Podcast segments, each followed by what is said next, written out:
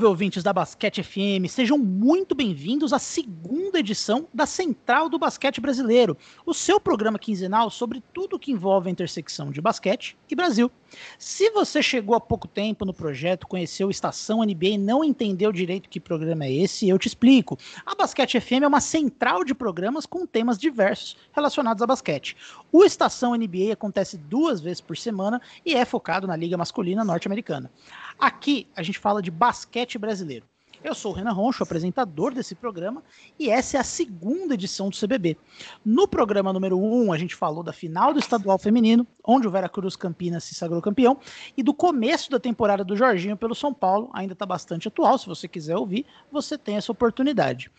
É, para saber um pouquinho mais sobre como funciona o projeto da Basquete FM, você pode ouvir o nosso episódio zero, que está nesse feed, ou você pode nos seguir nas redes sociais. A gente está tanto no Twitter como no Instagram, com a arroba BasqueteFM, FM mesmo, de rádio. Então você pode seguir lá, a gente está sempre é, comentando, divulgando o trabalho. E se você ouviu e se você gostar, aí a gente pede também que você se inscreva é, nesse feed pelo agregador que você ouve o seu podcast, né? Se você ouve pelo Spotify, se você ouve pelo Google Podcasts, a gente é importante aí pra gente que, que você siga se você gostar. E hoje o tema é Flamengo. A gente vai falar um pouquinho sobre algumas coisas que estão chamando a atenção desse time nessa temporada, que no momento que esse episódio está sendo gravado tem 13 vitórias em 15 jogos, é a segunda melhor campanha da competição. Tem alguns aspectos aí que estão que chamando a atenção. Para isso, eu trouxe um convidado, né? A primeira de muitas vezes que essa pessoa vai estar aqui no CBB, eu posso garantir isso para você. Um amigo de longa data que o basquete me trouxe, que tem projetos de conteúdo independente muito bom na modalidade. Eu trouxe o Pedro Rodrigues. Pedro, muito obrigado por aceitar o convite, começar o ano aí falando de Flamengo. E, e, e, antes de eu te passar a palavra, queria até fazer uma ponderação que eu queria que você comentasse, antes da gente falar de basquete em si, né? Porque a gente vai falar de coisas que a gente está vendo dentro de quadra, né? Do que, que a gente está vendo que o Flamengo está fazendo, que está dando certo, que está dando errado. Mas a gente precisa destacar né, que essa temporada ela é atípica, ela é diferente de todas em função da pandemia né? Então, é, o NBB ele fez um primeiro turno em formato de bolhas, que o objetivo era evitar casos de Covid. Houveram casos de Covid entre jogadores, o próprio Flamengo foi impactado por isso. Então, antes da gente falar do produto final, a gente precisa salientar que o processo ele está muito diferente do normal. Isso impacta diretamente o basquete dentro de quadra, né? Saudações, amigos e amigas. Obrigado pelas palavras, Renan. É um prazer estar aqui Bom, todas as vezes se chamar, estarei à disposição. É, uma correção, que eu já, eu já sofri essa correção também. Não são bolhas que o NBB tem, são sedes. Bolhas é, é, é, Se você falar bolha, eles ficam chateados. É que bolha é, tá na moda, né? Por causa da NBA. É, pois é, pois é, pois é. Não, não pode falar, são sedes. Entendi, são sedes, aí fica aí a São sedes. É. é. Não, inclusive aqui no Rio, Renan, não sei se você lembra, mas três juízes pegaram Covid, né? No jogo do Campo Mourão, né? É, eu, eu, tive, eu tive uma conversa. O Covid não adianta, é um fator, é um fator preponderante, não nessa temporada, mas acho que para a humanidade.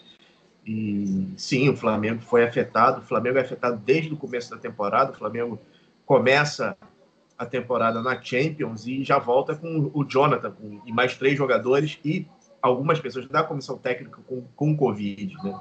É, então é, é, é, engraçado, né? Assim, é, é, é, a gente tem que botar isso, isso, isso na conta, né? Sem sombra de dúvidas. De qualquer forma, né, o Flamengo, apesar de todos os pesares, ele está jogando muito bem, ele está fazendo uma temporada excelente. É um dos times que vai buscar o título do NBB, mais um para sua galeria de títulos. E esse ano o time vem com algumas coisas um pouco diferentes, né? O time montou uma potência, né? Normal o Flamengo montar times com muita profundidade para o nível do basquete brasileiro, acontece desde que o NBB foi criado. É, esse ano em especial a, foi muito destacado, né? A contratação do Iago e do Rafael Hetzheimer para compor um elenco que já tinha Marquinhos, que já tinha Balbi, que já tinha Olivinha, então é um time recheado de talento. E, e o primeiro ponto que eu queria falar contigo, Pedro, que é, é fundamental para entender a identidade desse time do Flamengo é o uso da bola de três. Porque hoje, no, de novo, né, no momento em que esse podcast está sendo gravado, o Flamengo é o único time dessa temporada do NBB. Arrisco-me a dizer que um dos únicos da história do NBB, embora eu não tenha visto o histórico, só tenha visto dessa temporada para confirmar, que ele tem mais bolas de três tentadas do que bolas de dois pontos na atual temporada.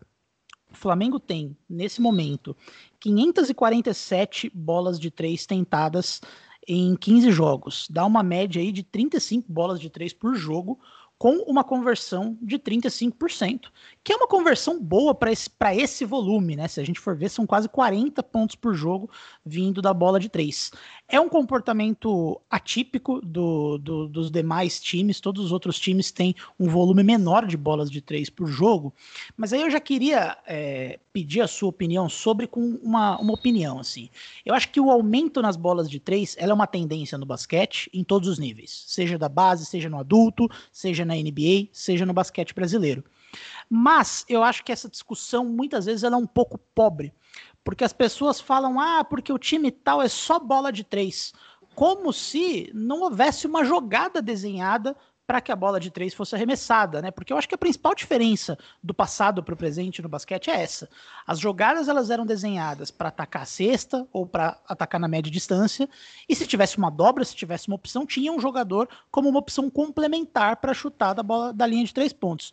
Agora é diferente. Agora a gente tem sistemas ofensivos que são direcionados para que sejam criadas boas bolas de três. E é basicamente o que consiste o ataque do Flamengo, né? É um ataque muito coletivo, é um ataque que consiste nos iniciadores dos, da equipe, que são basicamente o Iago, o Balbi e o Marquinhos, usarem a capacidade individual deles para causar problemas na defesa adversária e gerar bons arremessos de três pontos. Hoje, eu me arrisco a dizer que o, e, e, o primeiro ponto que eu trago sobre esse Flamengo é esse, que o Flamengo hoje é o melhor time do NBB em criar bolas de três pontos, criar bons arremessos de três pontos. Queria saber o que você acha desse, dessa questão da bola de três aí. Vamos, vamos, vamos, vamos por parte, né, como diria o Jorge Lucas, né? É, a bola de três é, é a jogada do Flamengo. Né? A gente tem. Tanto é que a melhor atuação do Flamengo na temporada é aquele jogo contra o Paulistano, que basicamente o Flamengo ganhou com bolas de três. Né? O Flamengo teve um, se não me engano, foi alguma coisa absurda, tipo 50, 50 bolas de três é, arremessadas, uma coisa, uma coisa realmente fora do comum. Até mesmo o pivô que o, que o Flamengo foi no mercado buscar quando o Eloy Vargas sai é o Hetzheimer, que é um especialista em bolas de três. Né? É, eu, eu, vejo isso, eu vejo isso de uma forma um pouco diferente, né? apesar de entender que a bola de três hoje é o não, deixou de ser o money shot, deixou de ser o, o, o Hail Mary e, e passou a ser um, uma arma ofensiva praticamente principal. O Flamengo peca por repertório, peca muito por repertório. Quando a bola de três não cai, o Flamengo se enrola. Isso aconteceu contra Campo Mourão, aconteceu contra o Corinthians. É... E é São estranho... Paulo também, né? Que foi a outra contra, derrota. Não, contra, contra o São Paulo foi, foi o, o garrafão do Flamengo estava completamente aberto. Né? O, o, NBB tem highlights do Renan, do, do Jorginho e do Lucas Mariano durante 100 anos, só com as enterradas dele. O, o garrafão estava totalmente, estava escancarado o garrafão. É, mas voltando em relação a essa bola de três, o que eu acho estranho é o time ter um, esse repertório tão baixo com o time do Gustavinho, que é um, para mim, é o melhor técnico do Brasil. Eu não sei se existe realmente é, é, é, eu não sei por que, que o Flamengo está variando tão pouco. O Olivinha virou um especialista de três. É, o Chuzito é, era conhecido pelo, pelo de meia distância, também está no três, também tá nos três pontos. eu, eu acho que quando não cai, que é, aquela coisa óbvia, né? Quando não cai, o Flamengo é frágil. E o Flamengo, ele tem ele tinha uma, uma percepção no começo da temporada de invencível. Hoje eu acho que o Flamengo já não tem. Por conta dessa falta de repertório. Se você marcar o perímetro e você tiver um bom jogador de um contra um, você complica para o Flamengo. O Flamengo se complica. É, obviamente, você te... aí a gente volta na questão da Covid, né? A gente, o melhor, melhor marcador um contra um do Flamengo é o Jonathan. O Jonathan ele teve um período de recuperação por conta da Covid. É, o, o, próprio Marquinhos, cara, o Marquinhos ele, ele sofreu muito com a Covid, ele tá, tá voltando aos poucos. Você via no jogo com o São Paulo que as pernas estavam pesadas, né? É, mas é, esse time do Flamengo hoje, para mim, ele não é o favoritaço pro NBB mais não, cara. Eu acho que existem outras forças aí que podem surpreender. Principalmente, e eu acho que vai, que vai acontecer isso, se o playoff for sem torcida. Eu acho que sem torcida o Flamengo de repente não passa numa série aí contra alguns times.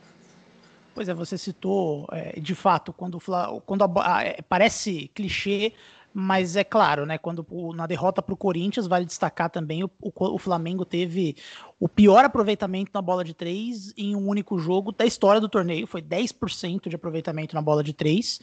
É, e, e para mim, uma das, das, fraquezas do Flamengo é, consiste justamente é, no fato do time forçar. Ele parece, quando, quando ele está com dificuldades, a estratégia parece ser puxar o pace do jogo, então acelerar o jogo no volume de bola de três.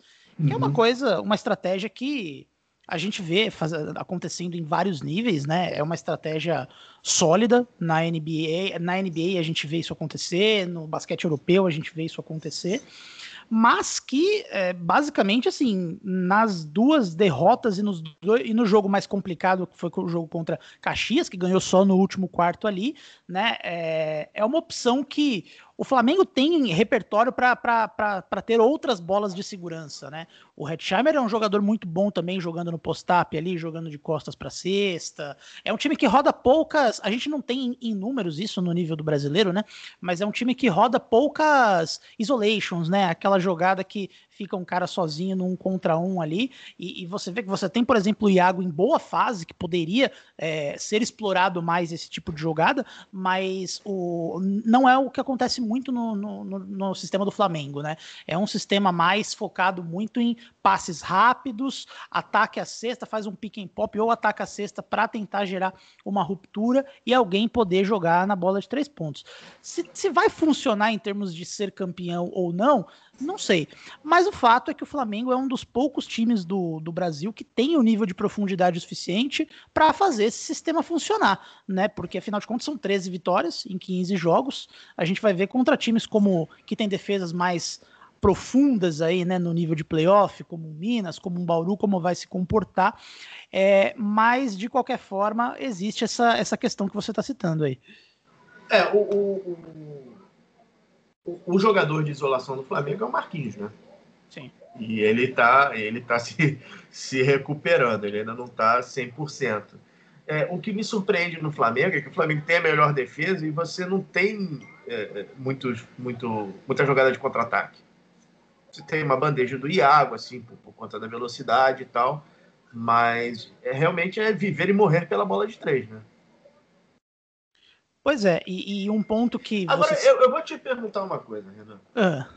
Você não acha que o jogo fica um pouco chato, não? Cara. Sim, em uma preferência muito pessoal em termos hum. de. do que, que eu prefiro ver. Uhum. É, eu prefiro um jogo. Também sou criado nos anos 90, né? Então eu também uhum. tenho uma preferência por um jogo mais de costas para cesta um jogo mais pautado na, na meia distância. Mas eu, eu, eu, sempre tendo a achar, uma coisa que eu falo, inclusive, no meu outro podcast, na Era do Garrafão, que isso tem muito a ver com a minha memória afetiva. É, porque quando a gente pensa em, em eficiência, em o que traz melhores resultados, o que traz melhores números, é, eu acho que em qualquer nível é, é uma estratégia que se mostra é, vencedora, né? Times que têm um volume alto de bolas de três, é, é, que é diferente. Na NBA a gente vê gente que vai leva muito no limite, né? O uhum. Houston Rockets do Harden lá, mas se a gente pensar num, num, nos times que ganharam recentemente aí, né? Por exemplo, um, o, o Lakers, atual campeão da NBA, é um time que essencialmente tem dois jogadores muito bons atacando a cesta e arremessadores em volta. Essa parece ser a fórmula hoje, né? A, minha, a minha comparação não é nem nessa questão. É, é, vamos voltar um pouco. Vamos pegar o Flamengo campeão, o primeiro Flamengo campeão do, do Gustavinho. Uhum. Que você tinha o Balbi, o Rosseto vindo do banco, o Derek Crescenzi, você ainda tinha o Varejão. era um time que, é, é, obviamente, era um time que ainda tinha uma transição, porque você tinha uma espinha dorsal ali do Neto, mas era um time que dava, era, era melhor de se ver. Era, era, era mais agradável de se ver, ele tinha mais repertório. Um time só com bola de três venceria de franca, sem um garrafão pesado com um varejão? Eu acho que não, cara. Eu acho que não. É, é, é essa comparação que eu estou fazendo. Eu estava eu tava voltando assim, cara, vou pegar esse Flamengo de hoje, com o primeiro Flamengo Gustavinho, com o de 2014 eu nem falo, porque o de 2014 é, é, é fora da curva para os padrões nacionais. Pode ser o primeiro ali, né? O do Marcelinho e do Baby. É, é. É esse, esse eu não, não gosto tanto de ver os jogos, mas assim, o, esse time do Gustavinho, com o Balbi mais com a bola, carregando mais, armando o time. Cara, tem uma série contra o Botafogo é, muito boa, muito boa. É, e esse time é, é, previsível, entendeu? A gente sabe que vai ter um, um pique alto, o Hetzheimer vai, sexta. O Mineiro vai sair, vai ficar o Olivinho embaixo ou o Demétrio, três. Não fica, acho que fica previsível, entendeu? É que eu acho que isso não, não é o Gustavinho. Isso não é o Gustavinho. É que eu acho que uma coisa é o que a gente gosta, outra é o que funciona. Uhum. Porque eu acho que a gente, por enquanto, tudo bem, a gente vai ver mais nos playoffs, né? Que os jogos, as, as séries ficam mais intensas, as defesas se apertam, apertam um pouco mais. Mas se tem uma coisa que a gente não dá para não dá para dizer é que esse time do Flamengo ele não está funcionando, né? Porque ele é o, o, líder em assistências da competição, né? Então, um dos pontos até que o Marquinhos, ele se citou que ele está se recuperando do Covid aí, ele tem a, os piores números da carreira, você percebe que ele está um pouco mais lento, algumas bolas que era a bola de segurança dele ali, ele que na meia distância não está caindo, bolas que normalmente ele converte, mas o time compensa isso com uma, uma coletividade muito alta. É o time que dá mais passes, é o time com mais assistências e é o líder em rebotes do torneio né? Porque você tem o, o nível de profundidade de poder colocar o Olivinho e o Hetzheimer ali embaixo, como opção ali embaixo. Então você basicamente domina os rebotes, dá muito passes, porque o meu ponto assim, eu entendo não achar bonito, não achar plástico o jogo, mas não dá para dizer que é, não funciona por enquanto. Porque não, não, dentro eu... desse sistema, o Flamengo hoje é uma, uma, uma potência na competição. Né? Não, eu concordo contigo, mas hoje ele, ele não tem a. a, a... Para mim, ele já não tem a, a, o elan de grande favorito. Eu acho que o Flamengo mostra defeitos, os defeitos do Flamengo são aparentes. Em relação a ter melhor defesa, não sei o quê, eu me lembro do, do, do último ano do Neto, o Flamengo foi eliminado por Mogi. O Flamengo, de novo, tinha o melhor ataque, tinha JP vindo do banco como quase MVP, é, ainda tinha o último ano Marcelinho Machado, Marquinho voando, não sei o quê, foi eliminado. Também era um time com um repertório curto, morreu contra o Mogi. E depois ficou todo mundo se perguntando por quê. É... Sim, o Flamengo é uma potência, sim, o Flamengo é favorito, mas hoje ele não é favoritíssimo. Inclusive, o Flamengo é, é, de 2020 para cá, o Flamengo tem um problema de conviver com a história do favoritíssimo. Todos os três jogos que o Flamengo disputou ano passado, que ele era absurdamente favorito, ele perdeu. O primeiro foi a final do Super 8 aqui no Rio, contra a Franca, que o Hetzheimer. É, ele, o Flamengo precisou. É, o Franca precisou de três períodos do Hetzheimer e um do David Jackson para perder a partida. Depois foi a final do, da Champions e por último, esse jogo contra o Corinthians, que o Flamengo não era favorito, era favoritaço para vencer. Demetrios deu um nó no, no Gustavinho. Né? Pois é. é. E já que a gente está nessa linha, então, do, do que, que a gente gosta, do que, que a gente não gosta, queria que a gente falasse também de dois reforços em especial que vieram para esse time, que são parte fundamental desse time, que não estavam no ano passado e que estão agradando bastante. Eu acredito que, que você também esteja bem satisfeito com os dois. O primeiro, o Iago, né? Não, não tem como não citar ele. O Iago que é, vem com uma função talvez um pouco menor, um pouco mais complementar do que a que ele tinha no Paulistano, né? Ele vem justamente, teoricamente, para cumprir um papel de sexto homem, para ser um reserva do Balbi, para funcionar como alguma opa, com, com alguma formação diferente. É, e eu confesso que ele tem me surpreendido bastante positivamente. Assim, Demais. Iago, ele é o motor da equipe. Me arrisco a dizer que ele tem, está fazendo uma temporada melhor que a do Balbi.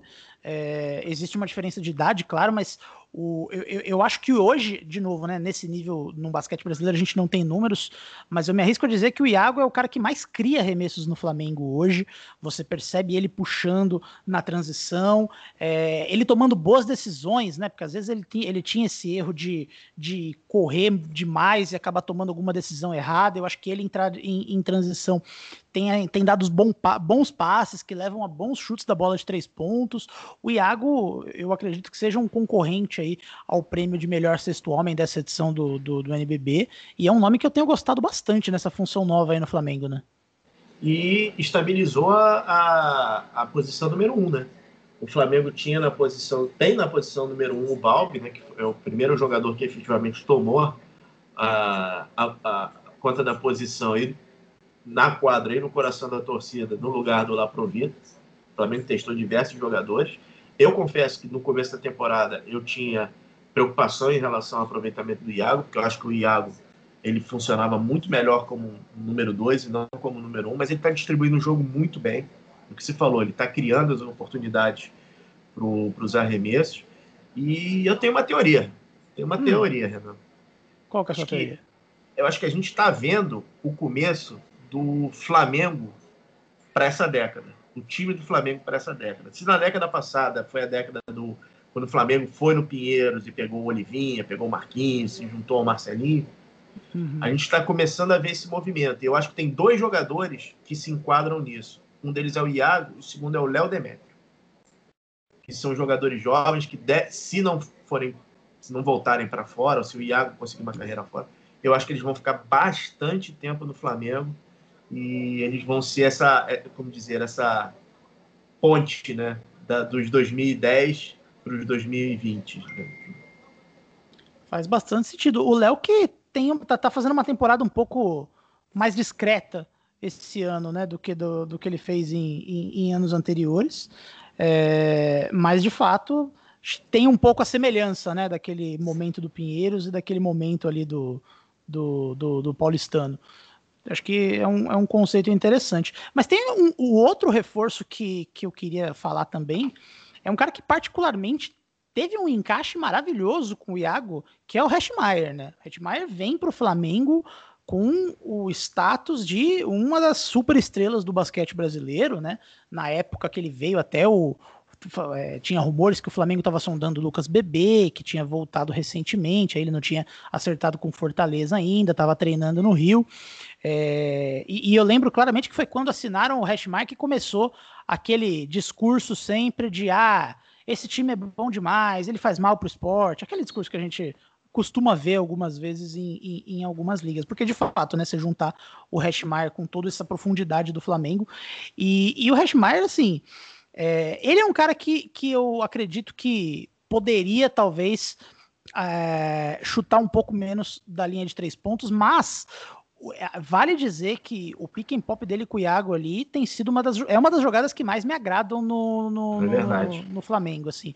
Como são dois jogadores muito inteligentes né e o, e o Iago tem melhorado muito como distribuidor acho que é, uma das bolas que, que, que, as melhores bolas assim é o Hashmar fazendo corta-luz e abrindo para o pick and pop normalmente é uma jogada muito assertiva para o Flamengo né? É e duas coisas rapidinhas. É, Hetzheimer é um dos meus pivôs favoritos desde aquele pré, é, desde aquele pré-olímpico de, 2000, de 2011. Né? É, eu, eu acho ele. Cara, é, o Flamengo demorou a contratar ele. Eu acho ele fantástico. E segundo, tanto ele quanto o Iago, o Flamengo se reforçou tirando peças de dois adversários quase diretos, que é o Franca é e o Paulistano. Né? Então, reforço por subtração de, mas sim, sim, Renan. É o, o, depois que o Flamengo perdeu, não, não só o Eloy, o Eloy Vargas cumpriu, cumpriu tabela, digamos assim. Mas depois que ele perdeu o Varejão, ele perdeu o garrafão. Né? O Flamengo precisa de um garrafão pesado, vide as traumáticas eliminações que o Flamengo teve do, do, do Pinheiros e na, na, na, na Sul-Americana, né? de dois anos atrás. É, ele chegou lesionado, por isso que ele demorou a engrenar um pouco na temporada, prejudicou muito ele o primeiro jogo para valer o jogo da Champions. Ele não estava realmente no, no, topo da, da, da, forma, mas foi bem naquela partida. E, cara, não tem jeito, ele é o melhor pivô do Brasil. Para mercado nacional, o cara nada de braçada. Hoje a gente tem de pivôzão, você tem ele, você tem o JP. É... Quem mais, cara? Quem mais a gente pode colocar? É nesse nível? Nesse nível eu acho, acho difícil, né, cara? É difícil. É, e agora, agora você a defesa do Flamengo, né? Exato. E você tem uma é, agora você tem uma excelente temporada do Lucas, né, do Lucas Mariano, pelo São Paulo, que eu acho que tá chegando, é, é um jogador que tem possibilidade de chegar nesse nesse nesse nível, né? Mas é, o Hetzheimer é, é, é craque, é craque demais. É, o que você falou, jogador inteligentíssimo, sabe jogar perto da cesta, é um bom defensor. É, a única coisa que eu, que eu discuto um pouco é que ele não é, ele não, não bloqueia tantos arremessos quanto, quanto poderia, teria, poderia ter uma melhor movimentação para bloqueio. E ele é responsável por um dos melhores bloopers da temporada, né? Não sei se você lembra, ele, ele foi enterrar e a, a bola ia, acabou ficando no ar, né? No jogo em Mogi. Não me engano, contra o Pinheiros.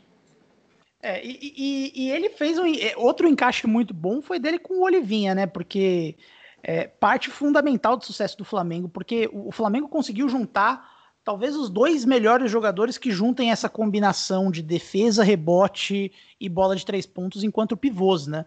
Se você pensar nos, nos, nos famosos 3 na posição de pivô, é, talvez os dois melhores nomes do Brasil, dois dos melhores, né? Porque aí tem alguns nomes pensei no Renan Lenz agora, outros nomes que estão surgindo, mas o Hashmeyer e o Olivinha, eles trazem um outro nível, né? E o Olivinha, ele tem se destacado muito, né, nesse, nesse novo time, pela bola de três pontos dele ser muito boa, né? Ele tem aproveitamentos altíssimos, ele tem 45% na bola de três, chutando quase quatro bolas por jogo, né? Que é, normalmente você tem a dobra vindo ou no Iago, ou no Hetmaier, ou no, no Marquinhos. Por mais que o Olivinha seja um jogador consolidado do basquete brasileiro, é, você prefere pagar a bola do Olivinha do que pagar a bola do Marquinhos ou do Hashmaier. Então, ele acaba tendo muito bons arremessos e ele compensa muito bem, também domina os rebotes como sempre dominou em níveis históricos. O Olivinha fazendo uma excelente temporada como sempre fez, né? E o time ainda tem o privilégio de ter o Rafael Mineiro vindo do banco para trazer mais profundidade. Outro jogador que espaça bastante a quadra, que chuta bastante dos três, também tem um aproveitamento bom na linha de três. Então, é... o Flamengo montou uma composição para jogar por essa bola de três. É, de um jeito muito, diria muito único, inclusive no, no, no, nível nacional. Aliás, lembra um pouco até aquele Bauru, lembra aquele Bauru que tinha uhum. o Murilo? Porque uhum. que tinha o Hashmeyer, inclusive, que uhum. Esse time eu lembro Ele que também era um muito... timaço aquele, Alex, tinha o Fischer tava voando. Isso era um timaço. É, e era um time muito que tinha é. muita crítica por é. depender demais da bola de três, né? Era um time que tinha o Jefferson também.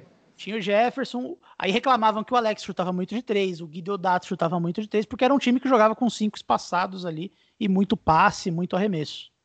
É, em relação ao Olivinha, é, pensar que em 2016, 2017 tinha gente que dizia que ele tinha que ir para o banco e, ou então sair do Flamengo, né?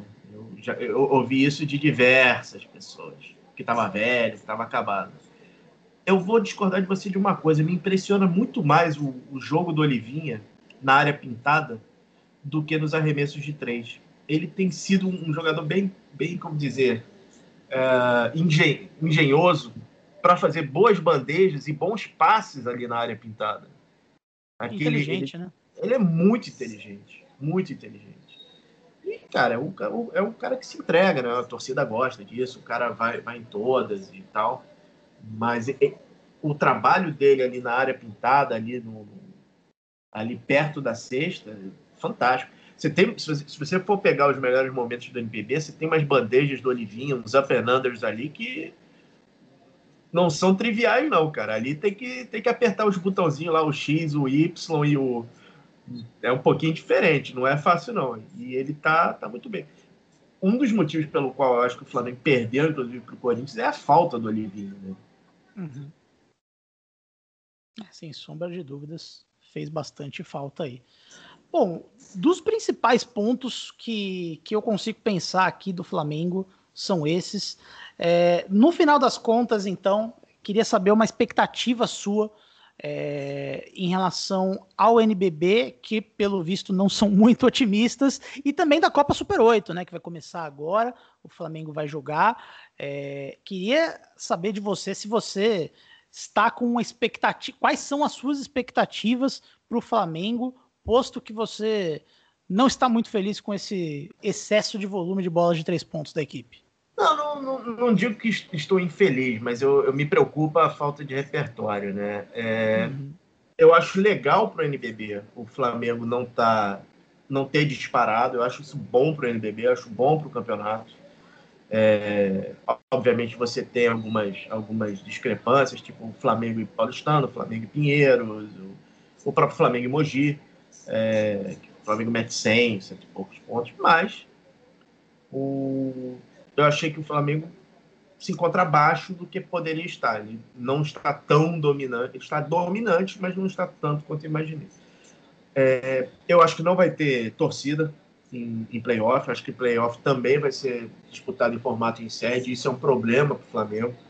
Uhum. Que você pode ter, por exemplo, por exemplo, você pode ter, por exemplo, dois jogos no Morumbi, e aí o Flamengo voltar com 2 a 0 na, na, na na cabeça e ter que reverter. Eu não sei se esse time do Flamengo, numa tarde, sem cair as bolas de, de três, ele consegue, sem a torcida, sem aquele apoio todo. É, eu, te, eu, te, eu acho que o Flamengo é um dos favoritos ao título. Eu acho que Bauru e, e Minas podem causar dor de cabeça para o Flamengo. E no playoff, o São Paulo, principalmente o Jorginho, que o Flamengo não consegue defender o Jorginho pode causar mais dores de cabeça para o Flamengo. É, em relação ao Super 8, cara, é, eu acho que o Super 8 pode ser um divisor de água se o Flamengo perder. Se o Flamengo perder, ele, o Gustavinho vai ficar pistola da vida e vai vir com tudo para ganhar o NBB. É, se o Flamengo ganhar o Super 8, ele já vai ter uma confirmação do que, que o esquema de jogo está funcionando e o Flamengo vai viver nessa corda bamba. É, eu acho que, na minha, na minha visão, mais ou menos, essa é a ideia do Flamengo para o restante né, da temporada. E aí, um outro ponto né, que, que, que eu penso também. Uma, vamos supor o cenário otimista que o Flamengo seja campeão de tudo. Né, ganha a Copa Super 8, ganha o NBB, jogando dessa forma.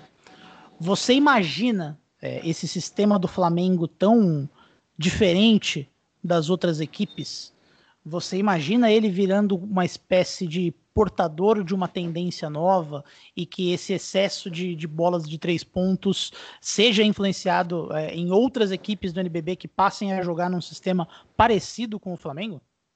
Renan, eu vou te falar o seguinte: para o Flamengo, eu acho que para esta diretoria do Flamengo, ganhar o NBB é apenas pro forma.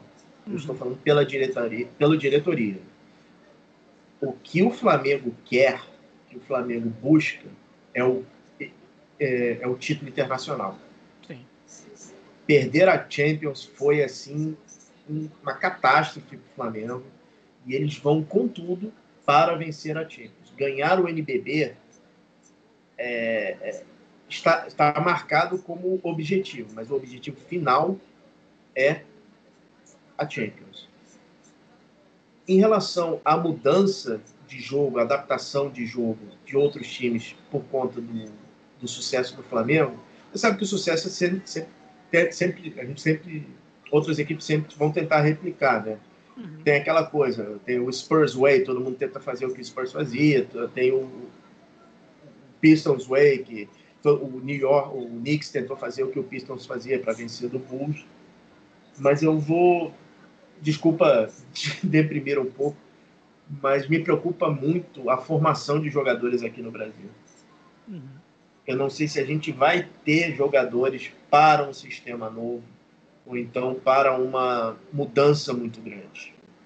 É, não sei daqui a cinco anos, eu, eu, eu, não consigo te dizer daqui a cinco anos como é que vai estar, por exemplo, a seleção. Então, eu não. Isso vai depender muito do estado do basquete nacional. Muito do estado do basquete nacional. E hoje ele está. Hoje a gente tem a luz do NBB, a gente tem a luz da LBF, mas piscando, né? Digamos assim. É, faz muito sentido, né? Ainda mais depois desse grande elefante na sala que surgiu chamado Caio Pacheco, né? Onde o nosso jovem que com mais refinado nos fundamentos, que tem o melhor, uma das melhores formações aí, um dos nomes da seleção dos próximos anos, fazendo seu nome na Liga Argentina. É, é um, é um, é um, é um afronte pra gente você ter o NBB com Balbi, Parodi, Sadir, e a gente não tem um armador, cara. Qual foi o último armador que a gente criou? Foi o Fischer, né? Até, é, tem o Iago, né? Se a gente for por essa. É, beleza. É, mas assim, de novo, a gente tem. Ele, ele, tem não, falando só de armadores, assim. É, é, tá, o Jorginho a gente pode colocar. O Jorginho, para mim, é um, ele joga qualquer posição. Qualquer posição. Mas eles têm Campas, eles têm o Balbi. Assim, como é que a gente não consegue formar esse tipo de jogador? Um jogador que conhece o jogo. É. E aí, quando a gente não tem essa questão da formação, sobra os sistemas mais simples. Mas, assim, eu vou é. discordar um pouco de você ainda nessa questão do, da falta de repertório, porque eu ainda acho que, embora eu entenda o ponto da questão de viver ou morrer pela bola de três, eu ainda acho que o, é uma escolha opcional. O Flamengo ainda tem uma, uma quantidade de, de, uhum. de possibilidades que ele pode trabalhar e que ele escolhe criar mais arremessos da bola de três pontos. Embora eu acho que nos jogos que o time teve dificuldades, o time foi pelo caminho de aumentar a velocidade do jogo e forçar bolas de três pontos, que eu não acho que seja um, um, um caminho válido, tentar aumentar essa velocidade. Acho que, que, poderia ter ido por outras formas. Eu acho que o, usando um termo de escritório aqui, acho que o BAL do time, né, o, o business uhum. as usual, as usual. É, é, é, eu acho que é um time que é pensado para criar bolas de três pontos. Então, nesse uhum. sentido, até é, eu não concordo muito com o termo falta de repertório, mas eu tá concordo plenamente com os pontos de que com os problemas de formação no Brasil, a tendência é a gente ficar com um jogo cada vez mais unidimensional. Uhum. É, essa é a preocupação, né? É, é, por isso que eu tenho uma curiosidade nesse Pinheiros, entendeu? Esse time do Pinheiros que tá, tá vindo aí. É, eu acho que eles têm que botar realmente botar a molecada para jogar, cara.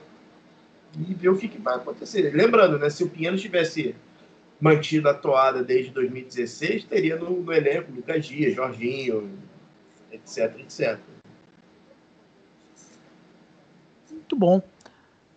Pedro, esse foi o Central do Basquete Brasileiro número 2. Queria agradecer aí a sua presença. Sempre bom bater esse papo de basquete com você. Eu queria que você falasse aí dos seus dos seus projetos de conteúdo independente que precisam ser acompanhados pela alta qualidade do trabalho. Obrigado. Vamos lá, a gente tem o podcast A Temporada, que está em todos os agregadores. A gente fala um pouco, a gente faz normalmente uma coisa mais longa. Uma, essa semana vai sair um, um balanço sobre o NBB, esse primeiro turno do NBB, mas a gente também tem NBA, a gente fala também de seleções, tudo, tudo de basquete. Tem a newsletter exclusiva, é, sexta de segunda, para os assinantes.